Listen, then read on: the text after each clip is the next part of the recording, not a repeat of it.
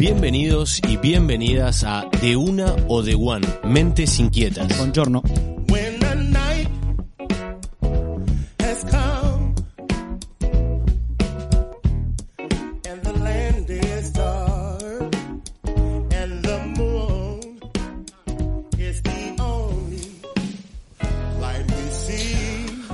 Buenos días, buenas tardes o buenas noches, cualquiera sea la hora que nos estás escuchando, estamos más que agradecidos que elijas esta opción. Esto es De Una o De One, Mentes, Mentes Inquietas. Tengo la alegría y la felicidad de siempre de presentar a mi amigo y socio y hoy oyente, Joaquín Figares. ¿Cómo estás, Joaquito? Buenas, buenas, buenas. ¿Cómo está la audiencia por ahí? ¿Cómo estás, Rodri? Muy bien, muy feliz. con- Entrando en diciembre de este añito. y con este episodio número 27. Episodio eh, muy esperado que sabíamos que iba a estar en esta temporada. Por fin lo, lo logramos concretar.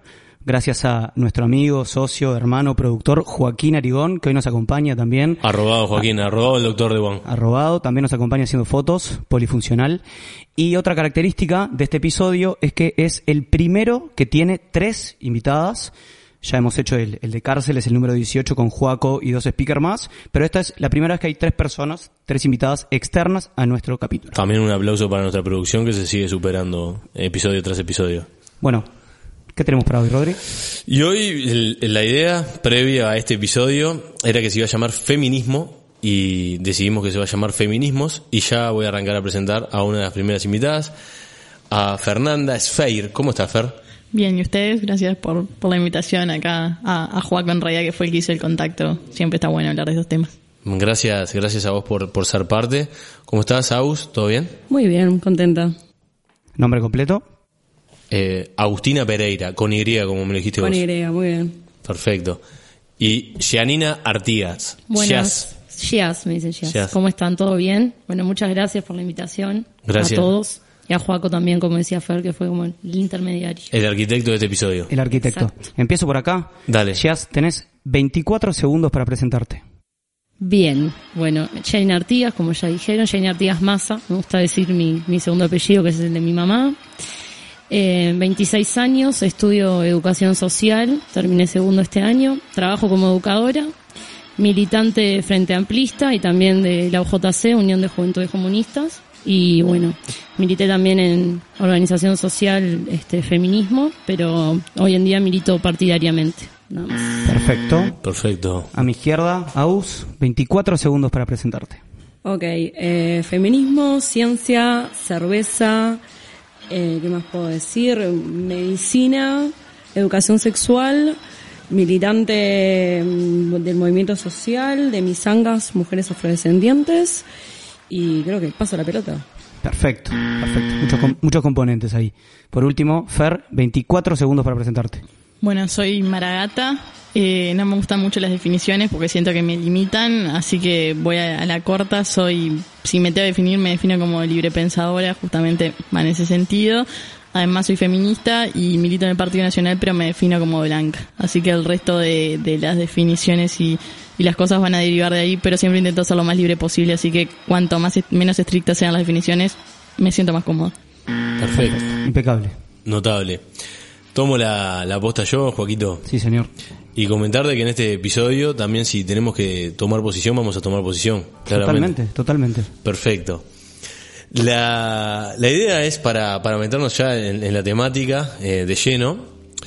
Que tengo- tenemos una definición que la seleccionó muy sabiamente el doctor de Juan, Juaco, que dice, entenderemos por feminismo lo relativo a todas aquellas personas y grupos, reflexiones y actuaciones orientadas a acabar con la subordinación, desigualdad y opresión de las mujeres y lograr por tanto su emancipación y la construcción de una sociedad en la que ya no tengan cabida las discriminaciones por razones de sexo y género. Definición de Carmen Castells. Dicho esto, ¿Algún comentario sobre esta definición? Qué difícil todo. Eh, no, me parece que está bastante acertado. Me quedó como un poquito de duda al principio. Mujeres, personas. Sí, Mm, personas. Me pasó lo mismo. dice lo relativo a todas aquellas personas y grupos, reflexiones y actuaciones orientadas a acabar con la subordinación. Bueno, creo que es bastante amplio en realidad y te permite como el abarcar y ahí se, se definen como varios feminismos si entramos en eso, ¿no? Un feminismo más radical quizá que te dice no solo mujeres, un feminismo quizá como más liberar o queer si se quiere que te dice no quizá cualquier persona que se sienta cómoda que no tiene por qué tener un útero también puede entrar acá Eh, bueno creo que ahí cada una de nosotras puede llegar a tener como una opinión en esto pero creo que está bastante acertada la definición en que en realidad la idea es dejar de, de estar oprimidas Perfecto. ¿Alguna quiere algo? Fue Ah, directamente al disparador de que Sí. también vos comentabas que decidimos ponerle un plural al título, Sí. que de feminismo pasara a feminismos. Entonces, seguir ahondando en esto. De hecho- Hay distintos feminismos. De hecho, esa era la pregunta que se venía. Si hay un feminismo o son varios. Y cuáles son los puntos comunes o puntos de convergencia que existen entre estos diferentes feminismos. Puedo volver rapidito a, Sí, claro. a la, a la definición que, que para mí está muy bien, me hizo ruido lo mismo que nos hizo ruido a las tres. Em, pero en, en clave de, de agregar, me parece que está bueno como tener presente eh, qué, qué es eso, qué es esa, esa subordinación de la que nosotras hablamos cuando, cuando hablamos de qué es lo que queremos tirar abajo, que es el patriarcado, y, y como definir también qué es el patriarcado, que cuando lo queremos definir también como capaz que no hay conceptos tan claros, pero creo que a grandes rasgos puede llegar a ser eh, un modelo social que se basa en la supremacía del padre primero en la familia, eso se extrapola a el resto de la sociedad y bueno, y ahí empiezan a, a desarrollarse todas las subordinaciones en todos los aspectos sociales referentes a la mujer. Para mí hay un tema que tenemos que tener presentes todos cuando y todas cuando hablamos de estos temas, que es que cuando se originan, eh, cuando se originan es un modelo, en realidad el modelo andocentrista, que significa que se pone al hombre como centro y se generaliza, eh, se hace universal su experiencia. Entonces, nosotros todo lo que conocemos, lo conocemos eh, desde un relato que pone la experiencia del hombre como la universalidad. Entonces ya desde el vamos, y ahí para mí es lo que señala lo, más profundo de, de, de esta diferencia y esta discriminación y esta invisibilidad que existe, que después desprenden un montón de cosas. Pero ahí está el origen de decir, bueno, desde que se genera el modelo, se universaliza diciendo, eh, la experiencia del hombre es la experiencia general. Y no es así. Eh, entonces, también está bueno como para sumarle al concepto estas cosas que para mí hacen parte de, de cuál es, es una de las grandes trabas que tenemos las, las mujeres en esta sociedad. ¿Cuánto? ¿Quieres hablar vos, Aus? Sí, en realidad no, me quedé pensando y creo que, bueno, hablaste vos de cuántos feminismos puede llegar a haber y creo que hay pensando en cuántas mujeres hay en la Tierra, ¿no? Cada una de nosotras somos únicas y no cayendo en ese cliché de reclamé Gillette, ay, sos única. No, en realidad cada una de nosotras tiene experiencias totalmente diferentes a lo largo de la vida, en tiempos diferentes, pero hay algunas que se unen y no es casualidad, pero acá hago un parate que en realidad habemos algunas mujeres que, en realidad todas, pero particularmente hablo por mí, siendo negra, que tenemos otras opresiones, otras intersecciones que son ejes de opresión que no podés separar. No me levanto hoy siendo mujer y mañana quizá, fe- mañana quizá, no sé, pobre y pasado negra, sino que son cosas que vienen contigo, que no puedes separar y al sistema le sirve que estén así, juntas. Y en este caso, por ejemplo, creo que toda aquella mujer que solo vive en patriarcado, ¿no? que, que el- el único eje de opresión que tiene ese patriarcado, en realidad sigue reproduciendo algunas lógicas, si se quiere, machistas, racistas y capitalistas, porque bueno, yo también me defino como anticapitalista, ¿no? Que es otro eh, sistema que nos oprime constantemente. Entonces creo que ahí el feminismo eh, es individual porque es la experiencia de cada una, pero tenemos también que ser lo suficientemente compañeras, simpáticas de poder apoyar otras luchas y entender que siempre vamos a estar en un punto de privilegio comparado con otra compañera. Siempre se dice, ay, siempre hay alguien que está peor. Sí, en este caso siempre hay una compañera que está peor.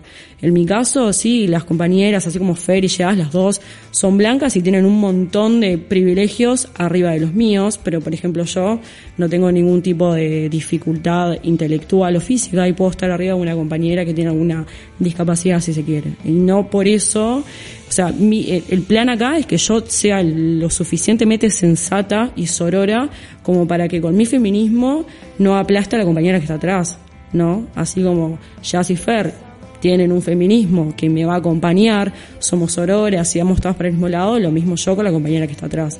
Entonces creo que principalmente con el feminismo pasa eso y también pasa que el, más marketinero es el feminismo blanco, somos todas flacas, somos todas rubias, somos todas lindas y son pocas las que entran ahí adentro. Y dejas afuera un montón de otras compañeras. Entonces, entender el feminismo también como ese feminismo que se vende, que sale en todos lados, que es violeta o que es verde, pues aborto, y el feminismo que está realmente con todas las que estamos acá, ¿no? En el barrio, en otros lugares que no están bajo las cámaras, ¿no? Entonces no sé qué piensan las compañeras, pero yo creo que feminismos hay, dependiendo de cuántas mujeres hay en la Tierra, y después intentar que sea como lo más universal posible, que es bastante complicado, pero creo que esa también es la meta que tenemos.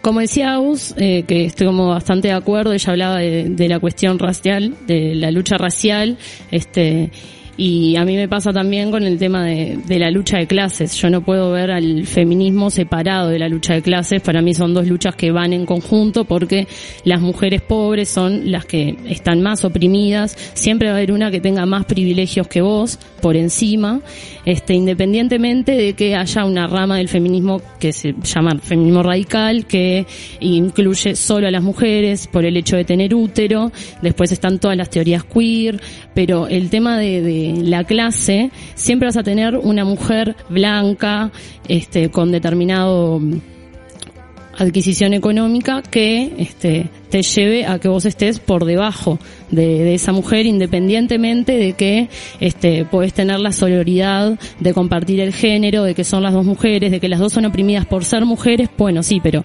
vos estás oprimida por ser mujer y yo además por ser mujer y por ser pobre.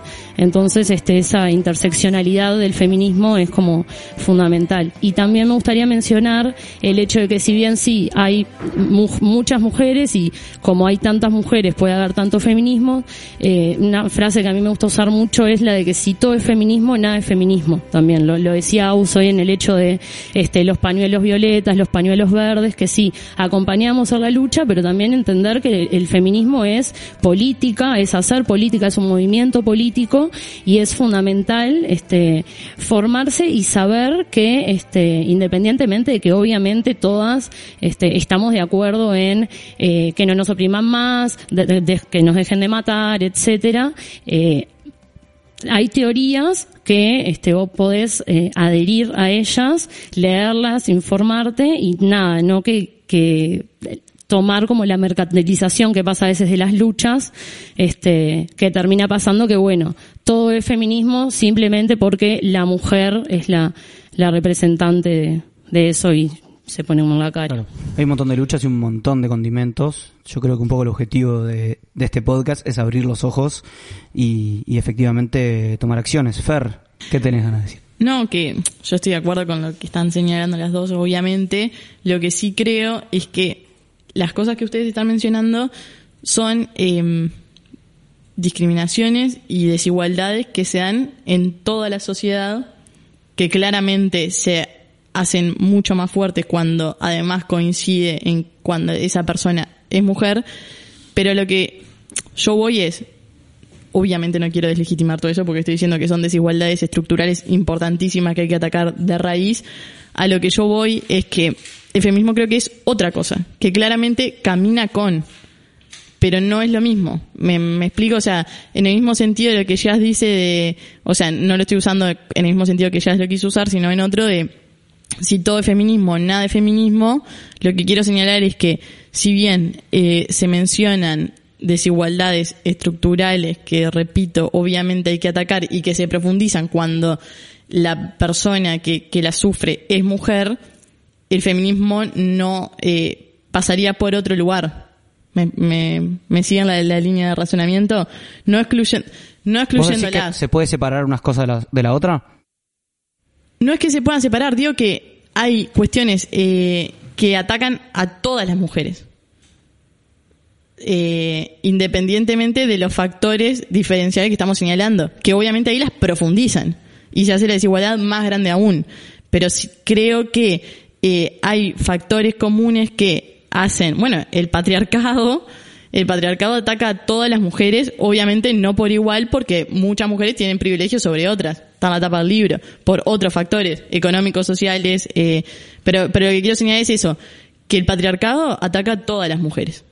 Después, obviamente, profundiza y hace mucho más feroz eh, esas discriminaciones que las conocemos todos. ¿A vos?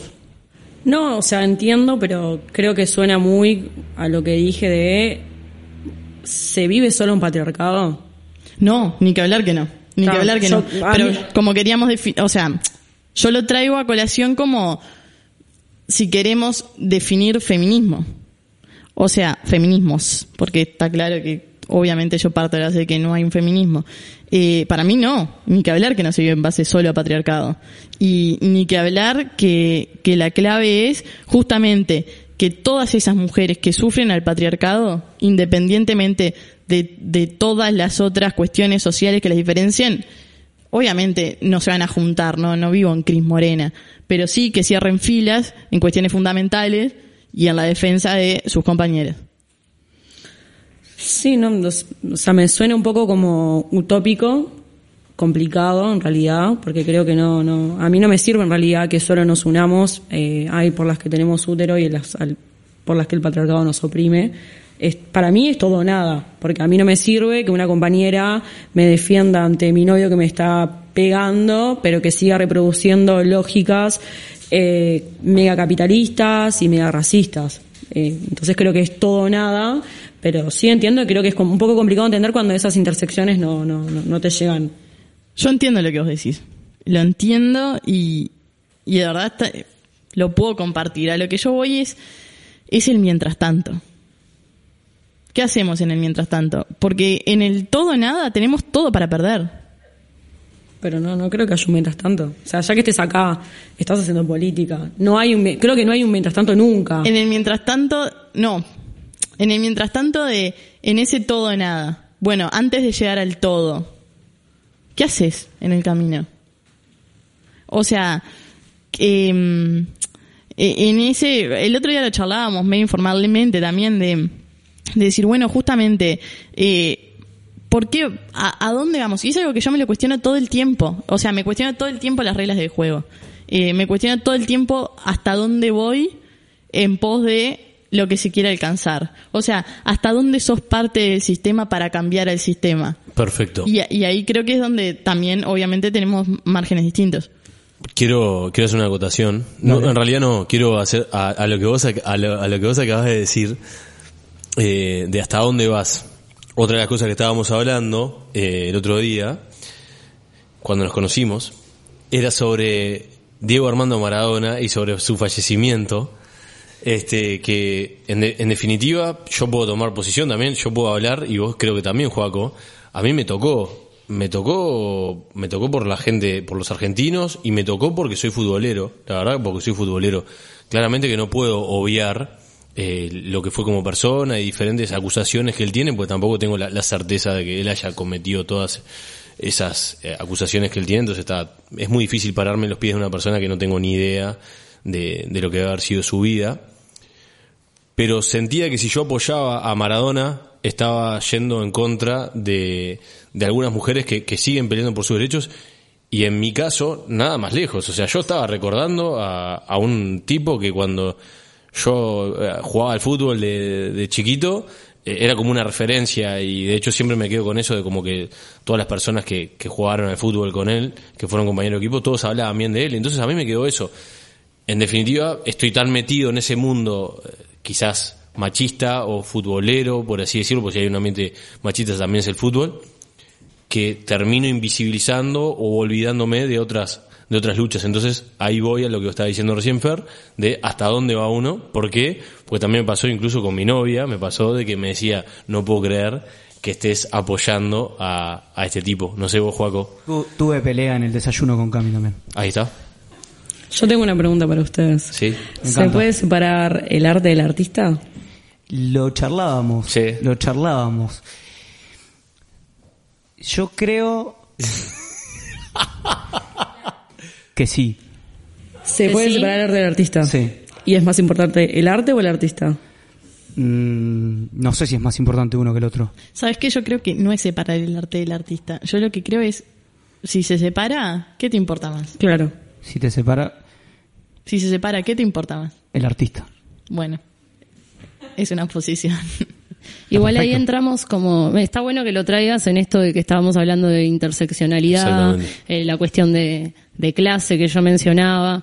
Este, bueno, particularmente, yo lo decía fuera del aire, digamos, que yo so- me considero maradoniana y feminista, pero no feminista maradoniana, que es algo que no existe, este, porque hubo como una- unas movidas ahí como para intentar cruzarlos, no, no son dos cosas que se crucen, este, y creo que la cuestión de, Maradona, lo primero que está bueno traer a, a la mesa es que estuvo bueno para interpelarnos a nosotras mismas, este, tanto como feministas y como compañeras, nosotras con, con tenemos opiniones diferentes con el, con el hecho en sí de la muerte y con el hecho de su vida, pero mm, más allá de eso se generó algo muy bueno que fue como el intercambio con compañeras, incluso feministas argentinas haciendo muchas notas, hablando sobre el tema y bueno, sí, ta, fue un, tipo que este yo discrepo con vos en esto de bueno, no tenemos pruebas porque en realidad este como posición política nosotras siempre decimos este que le creemos a las mujeres, yo les creo a todas las mujeres. Yo lo, lo-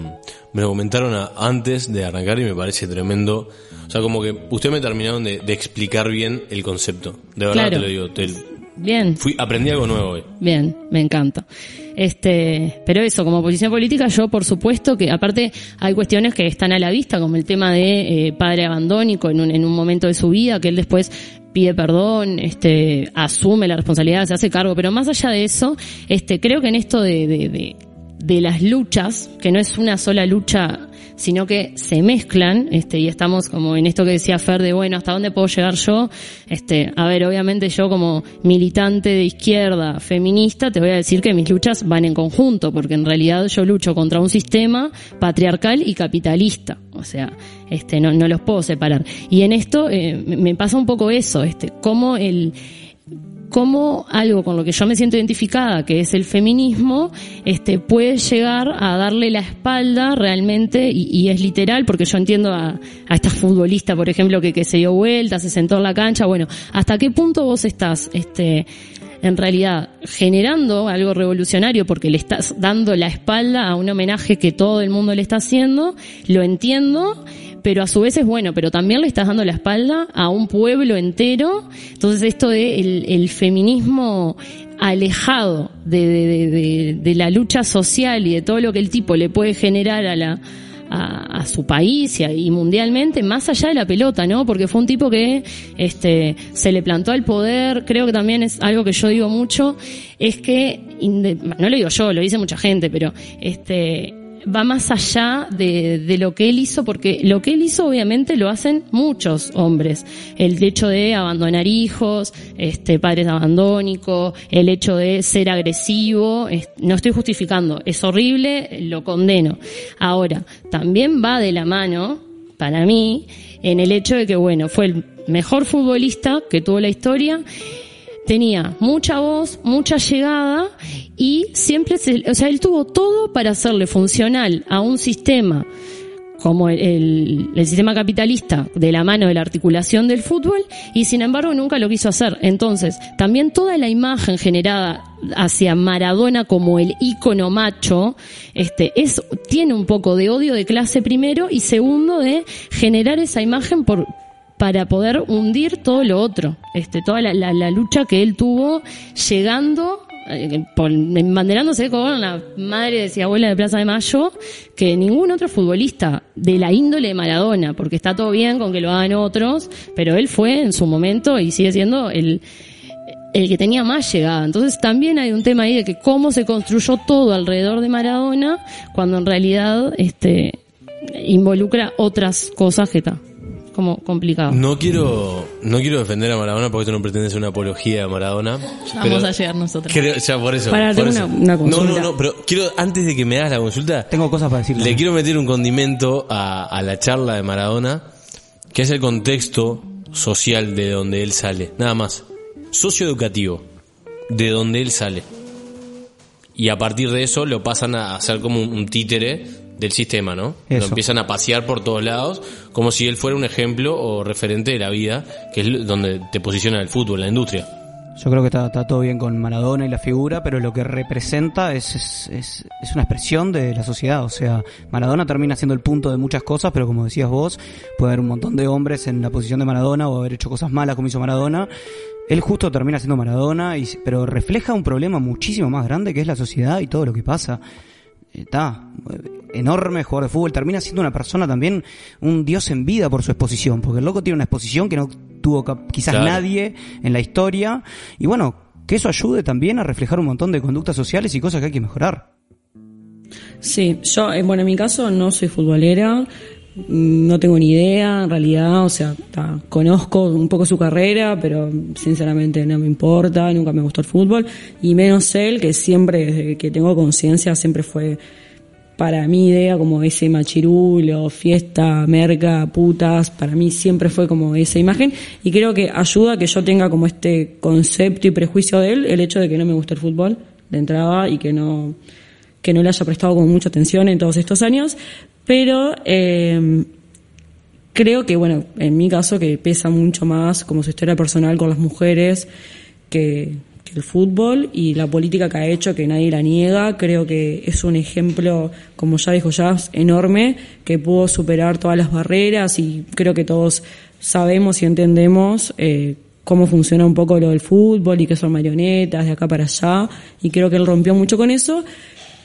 Da el ejemplo, hay un montón de niños que quieren ser como él, el Diegote, pero también da el ejemplo de que llegó a ese lugar, o sea, cargando con él todas esas cosas que le hizo a las mujeres, desde, bueno, violaciones, menores de edad, golpes. Entonces creo que hay que modificar un poco ese ejemplo, porque está todo bien, él llegó, logró lo que llegó, pero genera como esa impunidad. Yo creo que si soy un niño de, no sé, 10 años, sí, mira, es un dios, juega al fútbol tremendo, zarpado, hermoso, pero también creo que deja esa puerta abierta como para que, bueno, está sí, pero si yo juego bien al fútbol y soy bueno en lo que hago, puedo cagar la pala a mi mujer, no pasa nada.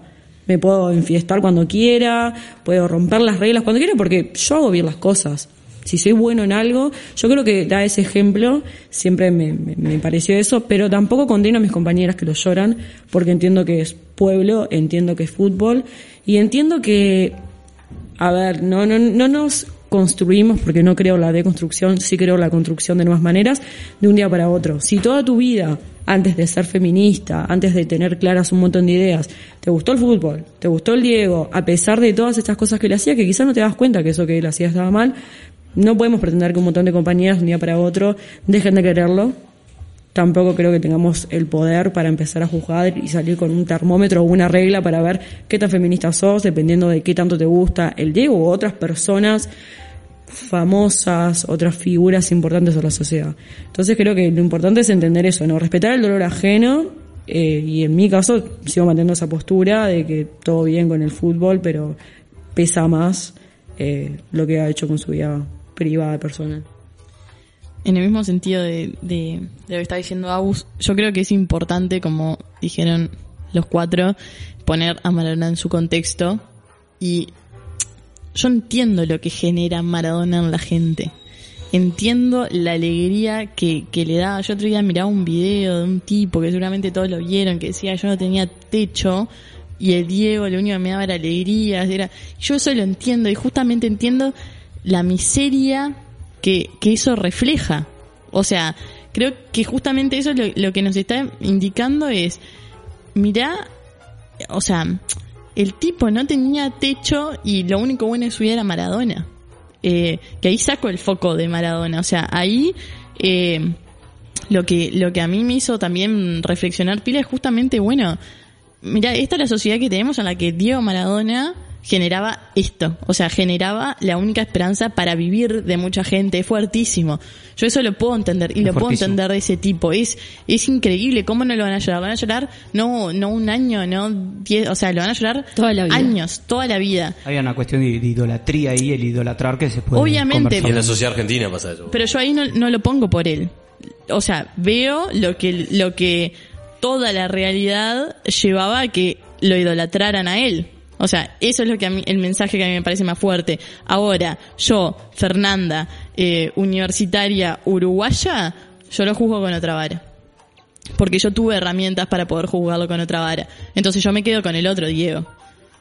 porque yo tuve otras posibilidades y otra realidad diferente a la de ese tipo que yo, a ver, para mí la empatía es fundamental en la vida, en todos los aspectos de la vida, siempre. O sea, vos te tenés que poner en el lugar de la persona para entender por qué hace lo que hace, compartas o no, para generar justamente esa comprensión. Yo a él lo entiendo. A, Fernanda, si me viera afuera, diría, no, ¿qué, qué decís, loca? O sea, yo, Fernanda, eh, entiendo que este tipo, eh, la verdad, prefiero quedarme con, con el autor y no con la obra. Lo entiendo. Ahora, para mí lo más triste de todo, la muerte, o sea, más allá de muerte de Maradona, si fue triste o no fue triste, para mí lo más triste fue el, la, la reacción que hubo entre feministas, que yo ya la he vivido 180 veces, esta es la vez 181 que la vivo, de feministas cuestionando a feministas, diciendo, ah, o sea, porque al final del día siempre nos llevan para, para donde nos quieren llevar. Eh, al final del día siempre nos terminamos enfrentando feministas con feministas, viendo a ver qué tan feministas sos. Eh, a mí imagínate, Blanca, el Partido Nacional, ¿sabes las veces que me han dicho? Bueno, ahora, ah, hace tiempo ya está mu- mucho más tranquilo eso, porque está acá. Nos calmamos, nos calmamos. Una dio como credenciales de feminista, eh, entonces está. Eh, justamente, digo, es como un tema recurrente en el feminismo. eh, hay como, yo creo que muchas veces se vuelve agresiva esas, ese señalamiento, tipo, decir vos no podés, no sé qué, allá salimos, que esta puede ser feminista, pues, yo qué sé, si está triste por Maradona, dejala, que esté triste por Maradona. Yo entiendo que no corresponde, y, o sea, que yo no, no, no siento la tristeza, la muerte de Maradona, ya se entiende la muerte de, Maradona, déjala. O sea, ¿por qué esa hazaña que existe eh, dentro, del movimiento dentro del movimiento feminista? Y ahí voy a, vuelvo a lo que nos unía, que fuimos hoy, que para mí lo que nos tiene que unir es la ética feminista. Está difícil, obviamente, de materializar ahí que, que entendemos, pero justamente, eh, para mí como que entendemos que tenemos un concepto de, de que los consensos tienen que ser amigables y de que la confrontación está mal. Pero no, la confrontación dentro del respeto está bien. La confrontación dentro de la acusación está mal. Eh, los consensos no tienen porque no tenemos por qué ser amigas, hoy la hablamos allá afuera, o sea, no, no, esto no, no es eh, flores y colores. O sea, esto es un movimiento político y hay que saber que cuando nos necesitemos vamos a estar. Punto. Digo, obviamente un montón de cosas más, está- pero digo, es por ahí. Esto que, que trae Fer está bueno en, en cuanto a, siguiendo con, como lo que gener- se generó el 25 de noviembre, que también hubo todo un tema que bueno, justo era, justo se viene a morir el 25 de noviembre, este, se habló mucho del tema de bueno, se invisibiliza la lucha, este, están, van a velar a Maradona, todo como ese tema, que Que yo lo- podemos agregar que el 25 de noviembre es el Día Internacional de la Eliminación de la violencia contra las mujeres, un poco irónico, hasta sarcástico, Claro. que justo Maradona, que no fue la aliada más grande que tuvimos, haya muerto ese día. Y ahí creo que puede entrar ese, bueno, karma, coincidencia, la vida. Pero ta, a eso es a lo que se refiere Jazz. Exactamente. Aliado fue que dijiste, ¿no? No es, el, no es el mejor aliado. Guardalo.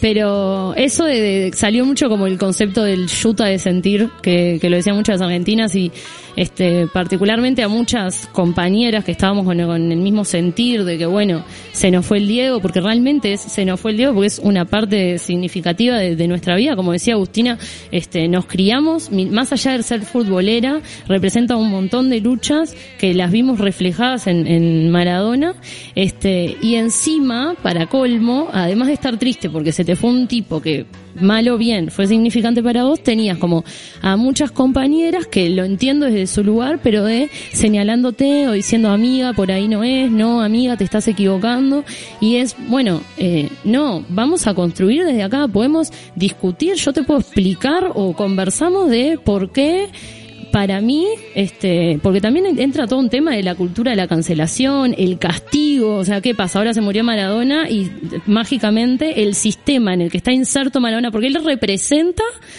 Maradona como hombre abandónico de hijos representa todo un sistema que es todo lo que estamos hablando de que llegamos, que no se termina ni porque se muera Maradona, ni porque se muera ningún otro académico que, que lo pasa que él como que representa lo popular y lo sabemos, todo lo que yo he explicado hoy. Entonces como que troca varias aristas, lo que sí está bueno como aclarar que bueno, yo puedo discutir con Fer, con Aus, este no, para mí eso no, bueno, para mí sí, pero lo que sí no vamos a aceptar es que vengan hombres a decir nos, como nos pasó que hombres a decirme a mí, Así que ay, no vos eras feminista". feminista y, y Por ahí no a Maradona, es. por ahí no es. Bueno, no, o sea, no voy a discutir contigo esto porque aparte vos sos hombre, estás eh, en la misma sintonía que Maradona, o sea, representás lo mismo, entonces es como complicado. Yo creo que en este caso, justo Diego tenía como la particularidad de, vaya a ser uno como, abarcar un montón de aristas que no todo el mundo ha logrado, ¿no?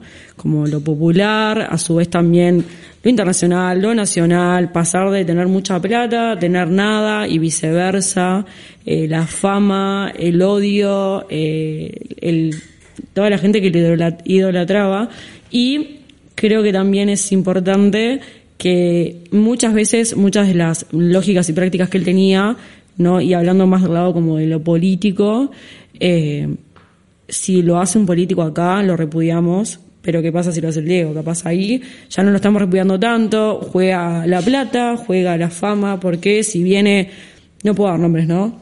Sí, obvio. Bueno, eh, hay un par de políticos, eh, no sé, ni Candias, el año pasado o este año salieron un montón de historias que no le dejaban muy bien parado, pero y acá lo dejamos a la lona, porque yo te creo, si vos venís y me decís, pasó esto, esto y esto, contigo, fuerte, no lo voy a dudar. Capaz después, como lo hablamos afuera, me arrepiento, pero acá, a pleno. ¿Y qué pasa con el Diego? Hace las mismas, pero tiene plata, es famoso, hace goles. Puedo Ahí como Sí, que- sí, sí. Eh, no, que, que- entiendo a lo que va Agus. También creo que, como decían hoy temprano, no podemos desprenderlo del contexto eh, histórico del que él viene en el año que nació. O sea, obviamente, este, si son políticos, por poner un ejemplo, u otras figuras que las, las vamos a repudiar, como hablamos hoy fuera también con el tema de varones carnaval, cómo siguen habitando espacios, etcétera. Este, creo que estamos como en un lugar hoy en día que por suerte el feminismo o los feminismos están más en la agenda y más en la agenda no, la, la lucha, este, son como conquistas que hemos eh, logrado, pocas pero bueno, este, y sin embargo, me parece que juzgar como con la misma vara a un varón violento que te violentó ayer a Maradona que viene dentro de un montón de estructuras que, repito, no estoy diciendo que no lo vaya a juzgar por sus actos violentos, obvio que sí. Ahora, no me parece como comparable, este, viene, sale de Villa Fiorito, y lo posicionan, en- o sea, Maradona pasó de estar en Villafiorito a estar en, en tres años jugando en Boca. Entonces es como eh, medio complicado de, de, de comparar De las, las realidades. Para mí es muy difícil de analizar. Fer. Para mí caemos y, y, y no es juzgador. Esto para un momento. sociólogo. Pero, no, pero otra vez es el tema, y es un tema que a mí siempre, que yo me lo cuestiono para mí también, el tema de- del relativismo. O sea, si, si relativizamos, o sea, porque yo entiendo lo que ustedes dicen, pero bueno, ¿cuál es el punto de quiebre? O sea, ¿cuál es el punto final? Que es lo que hablamos el otro día también. Bueno, si todo es relativo, si hay contradicciones, y entonces, o sea, ¿por qué medimos con una vara a unos, con otra vara a otros? O sea, ¿cuál es nuestra vara? Eh, ¿Qué le perdonamos a quién? Eh, Sí, creo que no se trata de perdonar. O sea, Bueno, sí, o sea, no, yo- obvio que no es En esto que hablaban de que el Diego tiene Perdonar- pila de facetas, o sea, hay algunas que le perdonan y otras que no, pero... obvio, pero digo, ¿qué- o sea, pero la sumatoria, ¿con cuál te quedas? ¿Cuál es nuestra vara y cuál es nuestra vara para el resto? Que también, como lo decía Agus, eh, yo pienso en un montón de políticos uruguayos y pienso, bueno, con esta vara yo he sido muy dura también con, con muchos compañeros que también la, la explicación era, bueno, es el contexto, y yo podía entender el contexto, pero yo no estaba de acuerdo con eso igual, entonces Fernanda, de 24 años, entendía esto de esta situación. Obviamente, eh, personas de 70 años entendían otra cosa porque eran hijos de otra cosa, entonces, eh, ¿cómo medimos? O sea, ¿cómo mide Fernanda a uno, a otro? Yo intento siempre ser, medir con la misma vara, que no digo que esté bien porque yo no vengo a dar cátedra ni clases de cómo tiene que ser nadie. Lo que siempre intento es como ser lo más coherente conmigo misma y ponerme en mis pies, que no significa, como dije hoy temprano, más temprano, eh, o sea, empatizar con el otro y entender qué dice cada uno. Fernanda, su decisión y su perspectiva es esta. Y eso es como lo, que intento sostener, ¿me explico? Yo creo que el tema no es Maradona sí, Maradona no. Maradona es el reflejo de un montón de cosas que pasan en la sociedad. Es el reflejo de lo que puede pasar con una persona completamente influenciada. Entonces termina visibilizando un montón de aspectos de lo que termina haciendo a una persona hacer las cosas que hizo. Entonces el tema es con las influencias que tuvo, cómo cómo mierda está la sociedad o qué mierda pasó en su vida para hacer todas las cosas que hizo. Entonces el tema para mí no es Maradona sí, Maradona no, porque si vas a hablar del fútbol con un uruguayo probablemente no puedas entrar en lógica de fútbol con un pibe uruguayo. Porque nacimos con eso, absolutamente. Entonces capaz que justo con Maradona él no va a poder ser lógico y lo va a querer velar y va a tener su sentimiento. Lo que sí yo creo es que un tipo completamente influenciado desde sus 14, 15 años, sin poder propio de decisión, que fue todas las cosas que le pasaron, generó, hizo en su vida. Entonces, claramente hay muchos problemas que nos termina visibilizando este hecho y hay que atacarlo hacia ahí. Perfecto. Acá Lauto me dice, es un podcast de feminismo, no de Maradona. Así El que productor, el productor. me quedo con una palabra que había dicho vos, Aus, que era aliado. ¿Existen los aliados? No. En coro. Al no, unísono. no Al- existe. al unísono. Al unísono. En mi caso particular, eh, yo me río. Eh, me- lo digo como, bueno, soy bastante irónica, sarcástica y a todos esos pibes que están todo el tiempo con el de, uh, mirá amiga, soy aliado, me la chupás, básicamente eso, ¿no? O sea, soy re feminista, estoy con una bandera violeta y una verde arriba porque podés abortar, yo te dejo, para que después hagamos cosas que capaz que no me preguntaste si yo quiero. Entonces creo que va por ahí, muy marketinero, es lo que tengo que hacer. Si no la pongo con esto, no la pongo con nada. Para mí va por ese lado. Todos esos aliados son los que después terminan escrachados, terminan saliendo con gurisas que son menores de edad. Eh, sí, salís con un cartel en la calle que dice contá conmigo. Yo corro para el otro lado, eso es psiquiátrico. No, miedo, a mí me da un montón de miedo. Y creo que hay que correr le digo a todas las gurisas que pueden estar escuchando esto, si tienen un novio que te dice yo te acompaño a la marcha, yo, no sé, voy contigo a tal lado, te traigo misoprostol, corre. Me parece que no es por ¿Te ahí. traigo qué? Misoprostol. Es una pastilla para abortar. Bien. Eh, No, te- no la sabía. Acá es legal. Anotar. Ya te vas con Anotar, dos cosas Sí, nuevas. Acá es legal, sí, acá es legal. Se combina con otro medicamento igual. Ojo, Bien, pero no importa. bien. Después lo hablamos. En fin, creo que los verdaderos hombres que entiendan la lucha no, no se sacan cartel. Lo hacen todos los días, dejan de reproducir un montón de lógicas machistas en la casa, en el trabajo con los amigos, en el club, acá y allá. Creo que si realmente entendés y acompañás, como dicen hacerlo muchos, no, no necesitas decirlo todo el tiempo, se demuestra solo, actúa solo, y creo que un ejemplo sería, no sé, 8M, yo, Agustina, quería la marcha, tengo tres pendejos, quédatelos vos. Mi compañero se los queda, yo voy a la marcha tranquila, que no los tengo que llevar. Él lo mira por la tele, yo estoy ahí, estoy con mis compañeras, estoy dándolo todo en la marcha y así, constantemente.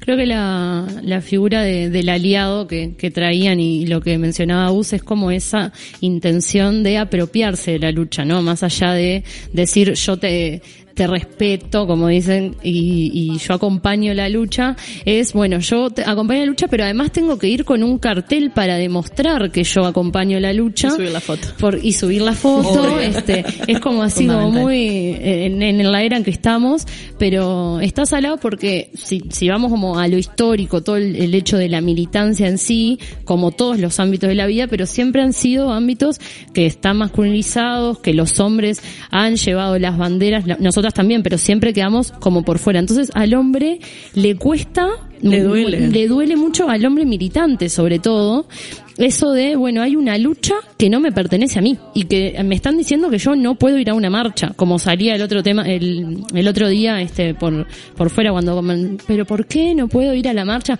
Bueno, mira, hay un montón de argumentos por los cuales, que yo lo fui cambiando, o sea, yo como mujer feminista, este, te puedo decir que hace siete años te decía, bueno, no, marchen atrás, yo hoy en día, hablando con compañeras en esto de los, de los intercambios, leyendo lo que sea, es bueno, no, esta lucha nos pertenece a nosotras. Vos la entendés de más. Te juntás con tus compañeros a hacer un asado, lo conversan, pero vos no te apropiás de algo que no es tuyo y que no, no tenés que levantar esa bandera porque la tenemos que levantar nosotras. En las millones de diferencias que podemos tener en esto de los feminismos, pero son banderas nuestras. Y menos, este, para ir a- a manifestar que vos estás acompañando porque no, no, no es la intención. Obviamente estoy recontra de acuerdo con las dos. Eh, para mí el, el- el sentido del, del apoyo de, de la lucha va en acciones. O sea, yo no, no quiero ver que, que vos me digas, uy, que, fem- que cómo, cómo te banco, qué feminista que soy, porque algunos también se dicen feministas. Eh, increíble. Pero no, pero digo, Algunos ¿Algunos? Algunos. bien. Obvio, ¿o no? Sí, claro. Ah, Sí, sí, ah, sí, obvio. Obvio, obvio. Eh, Un hombre no puede ser feminista. no. Para mí no. Para Fer no. Para mí sí, pero sin eh, esa necesidad de poner la bio en Instagram tipo feminista. De acuerdo a la definición de ¿Existe Carmen eso? Castells, que fue la que leímos. Podría. Podría. Porque dijo aquellas personas y grupos, reflexiones y actuaciones orientadas. O sea que ahí ya entramos en los Está. feminismos. No, no, no, no, no está claro. Pero digo, Para mí puedes tener una perspectiva feminista, este como entenderlo, más no sos feminista, este no no es eh, tu lucha y, y no te afecta directamente. yo puedo hablar Como como hombre, varón. puedo Para, hablar como hombre Sí, y no quiero y- escucharte. Puedo hablar como Pará, hombre. Creo que, que es, que, que es rico a, a- a la charla y al debate. Yo agradezco la información, porque como lo dije y no tengo ningún problema, yo me considero un machista en proceso de deconstrucción a medida que voy incorporando la información. Porque no puedo dejar de desconocer de que vengo de un núcleo familiar machista y que vengo de una sociedad machista. Y hay muchas este, conductas que ya las tengo asimiladas. Va a ser un parate. Sí, claro. Dijiste en deconstrucción y yo ya lo dije antes, pero En me- proceso, me- en no, no, no, me parece que no es una deconstrucción. Bueno, te estás sacando cosas, no te estás sacando ropa ni te estás pelando como una cebolla. Estás sumando nuevas lógicas no machistas, no lo que sea, pero las estás sumando y estás viendo cómo las acomodás dentro de lo que ya tenés, de tu familia, de tu sociedad. Pero no creo que sea de, de un día para de un día para otro, tiro por un lado todo lo que ya tenía, lo que me enseñaron en mi casa, en la escuela, acá y allá, y por otro lado entran nuevas. No, si no las sumo y veo cómo las articulo. Pero es que tampoco, o sea, creo que estamos diciendo lo mismo en diferentes palabras.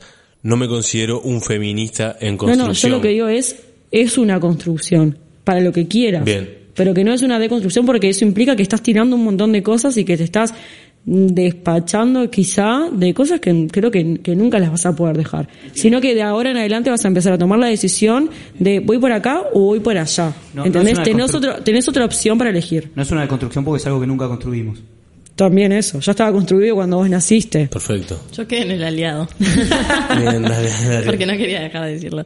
No, que justamente para mí el tema clave es lo que decía ya del tema del el protagonismo. Eh, siempre como, como, a ver, si vos de verdad crees y apoyas la causa, eh, y yo lo pensaba cuando, a ver, obviamente yo, yo tengo un tema de, hoy se los he dicho, de los lentes políticos puestos porque dicen en lo que me muevo todo el día, pero por ejemplo cuando yo veo compañeros que dicen que apoyan la causa, bueno, se dé espacios, se dé lugares. Eso es, fe- o sea, eso es apoyar la causa feminista, eso es apoyar a las mujeres. Da un Hechos, no palabras. Da un paso al costado, da un paso al costado y que la compañía sea, a ver, obviamente. ya no lo es- estás dando porque estás, Estás vos. yendo a un lugar que te estoy diciendo que no vayas, por ejemplo. Entonces ahí ni siquiera estás cediendo en una marcha, imagínate en otros espacios políticos partidarios, como dice Fer. ejemplos. Pero digo, o sea, va, va, va por ahí el respaldo, no, no va por decirlo ni por el cartel. Podemos Eh, decir que el verdadero feminista es hechos y no palabras. El verdadero feminista es hecho sin palabras, obvio. Corta, sí. El Esa es la definición. Yo, que- yo creo que también incide en, en los hombres con, con qué velocidad queremos adquirir esas cosas y con qué interés queremos realmente hacerlo, ¿no? Porque después está el- Y si de verdad están convencidos, si de verdad están convencidos de que la mujer tiene que estar en el, en el mismo lugar que el hombre, yo creo de verdad, ojalá me equivoque, que hay muchos hombres que no terminan de estar convencidos por lo que hablamos al principio, porque hay toda una concepción de que no es que no lo quieran o que no lo crean por, por, por malos ni por decir, ah, no, vos la mujer sos menos, sino porque de verdad choca. De- choca porque nos criamos en una sociedad con determinados parámetros en los cuales eh, choca que eh, una mujer esté en igualdad o en superioridad de condiciones económicas y sociales que vos, por ejemplo. Tengo Choca. una pregunta para, para ustedes. Me encanta ¿Da miedo? Agus de Sí. interlocutora. ¿Da, ¿Da miedo? ¿El feminismo? Sí. Las feministas. No, ni cerca. A mí me da miedo. A mí un poco. Cuando me quieren.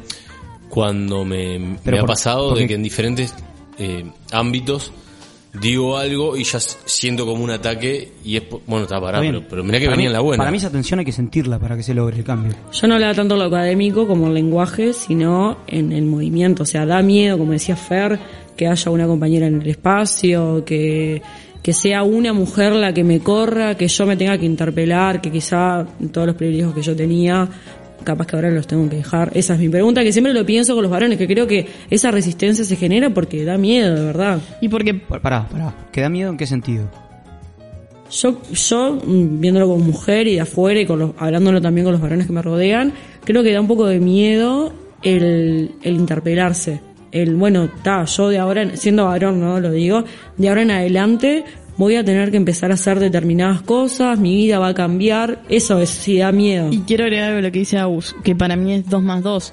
Eh, como están dadas las condiciones, claramente si hay mujeres que empiezan a ocupar otros roles, significa sí o sí que hay hombres que van a dejar de estar en esos lugares. Ahí va, a eso me Entonces, refiero. sí o bueno, sí, que, que se mida por- donde nosotras por talento y estemos... aptitudes. Está, pero ves, ahí estás cayendo en, o sea, vos eh, con eso estás queriendo decir que todos los hombres que hoy ocupan espacios No, es creo por que no capacidad. lo quiso.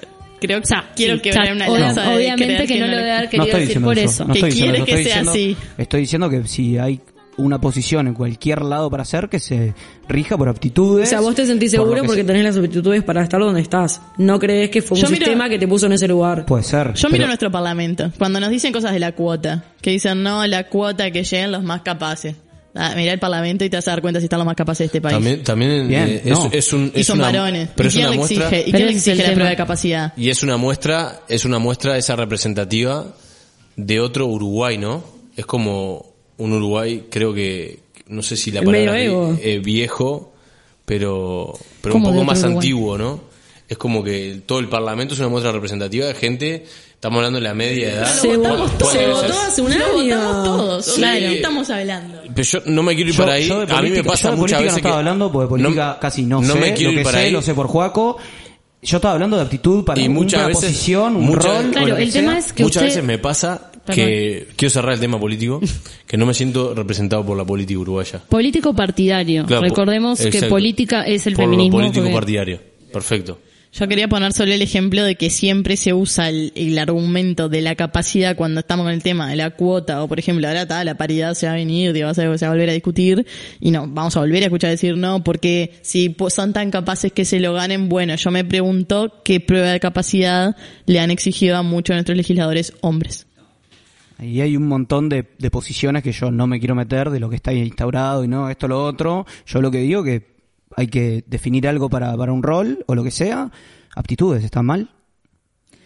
Yo entiendo lo que vas, pero a lo que Decir- yo iba, que por eso Sí. te, te salté, es porque ustedes ya ocupan los lugares de poder, ya sea en la política, este, en- lo hablábamos hoy eh, con el respecto al programa, o sea, son dos hombres conduciendo, no sé cuántos podcasts hay de mujeres, desconozco el tema, pero digo, Cinco o seis. independientemente, Me gustaría que haya más. independientemente Tenemos de más contacto con hombres. Los lugares de poder ustedes ya los ocupan. Y no quiere decir que sea por un tema de capacidad, sino porque ustedes, al ser hombres, este, llegan a determinados lugares que nosotras no llegamos. Entonces, sí, obviamente, en la utopía, cuando se, cuando lleguemos a lo que queremos llegar, medimos por capacidades, por pruebas, por lo que sea, sí. Ahora, el tema es que no se llega por eso. La, la- la prueba máxima, voy al mismo ejemplo que Fer, es el Parlamento, con el tema de la ley de cuotas, que muchas veces nos caen, y que en realidad... ¿Qué es la ley de cuotas? Que cada dos personas de un sexo, la tercera tiene que ser de otro sexo. Que siempre, obviamente, son dos varones, una mujer. Exacto. Y creo Bien. que también, siguiendo con la línea que venía ya Fer, que nadie duda de que sus actitudes sean esas por ser hombres. En nuestro caso, si una mujer actúa de una manera que no se espera, es, uh, le viene el mes, es madre, está dando teta, o la típica, no sé si lo puedo decir, está mal cogida, ¿no? Siempre vas a ser uno como, pero creo que va por ahí también, lo demuestra todo el tiempo. Los varones actúan como quieren y nadie los interpela de, uh, actúa así porque es varón, porque no la puso, no, nadie. Ah, creo que va por ese lado.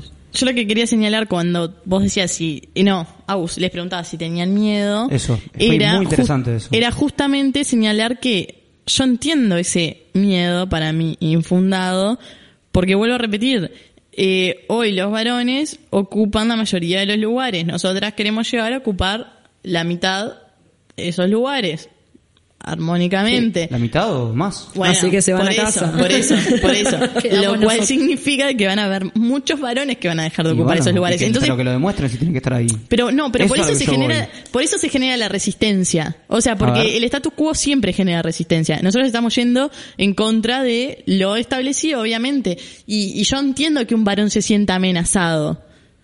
por porque venga una mujer capaz que claramente porque el lugar es uno, no, no son dos. Y bueno, pero yo... Claro, pero digo, ahora va- ahora hay una mujer que Sí. te viene a disputar el lugar y ahora tenés sí. que demostrar. Y claro, y ahí está el hecho, hay que demostrar. Ah, bueno, pero ahí está Ese- el miedo. Hay que, poner, mirá- hay que poner huevo. Mirá si es mejor. Ojalá. Y, y si- pero yo... Claro. Yo parto de una postura... En un equipo, yo, claro. Joaquín, equitativa.